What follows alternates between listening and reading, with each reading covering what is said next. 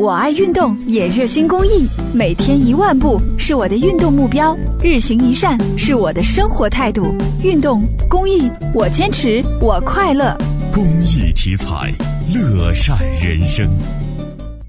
傅先生由于工作原因，常年驾车往返于郑州和上海之间，可途中经常会和一些超高超重的大货车并排行驶。每当遇到这种情况，他都会减速保持车距，或者加速超过去。俺那小车看见了多远都给他让，每辆车基本上他都超载。你像三十吨的。他甚至拉五十吨、八十吨，你那路面上它的承受能力它也是有限的。据调查统计，一般公路正常的使用年限为八到十年，由于超限超载车的长期碾压，道路使用年限缩减一半。而且交通事故中百分之七十以上都是车辆超载超限所引起的。为了严厉查处违规超限超载运输行为，省交通运输厅联合省公安厅开展专项整治活动，对一年违章三次以上的人、车和企业进行严厉处罚，并纳入诚信管理体系。省交通运输厅行政执法局副副局长张成对所有的超限车辆一律进行卸载，对违章的人、车辆和运输企业一律信息抄告、追踪查处，多部门处理。违章三次以上的，一律进入黑名单，纳入诚信管理体系。灵活银行、铁路、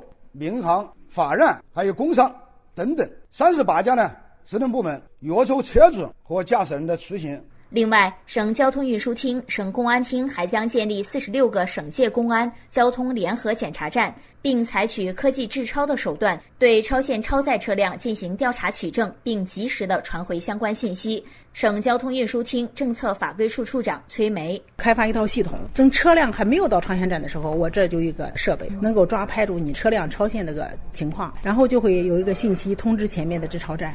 告诉你这辆车超限，不是说我逢车必查，而是说我前面有预警了，告诉你这辆车超限了，那么前面才会拦下你，去进行称重。这样其实也是服务型执法的一种体现，尽量减少对正常行驶车辆的干扰。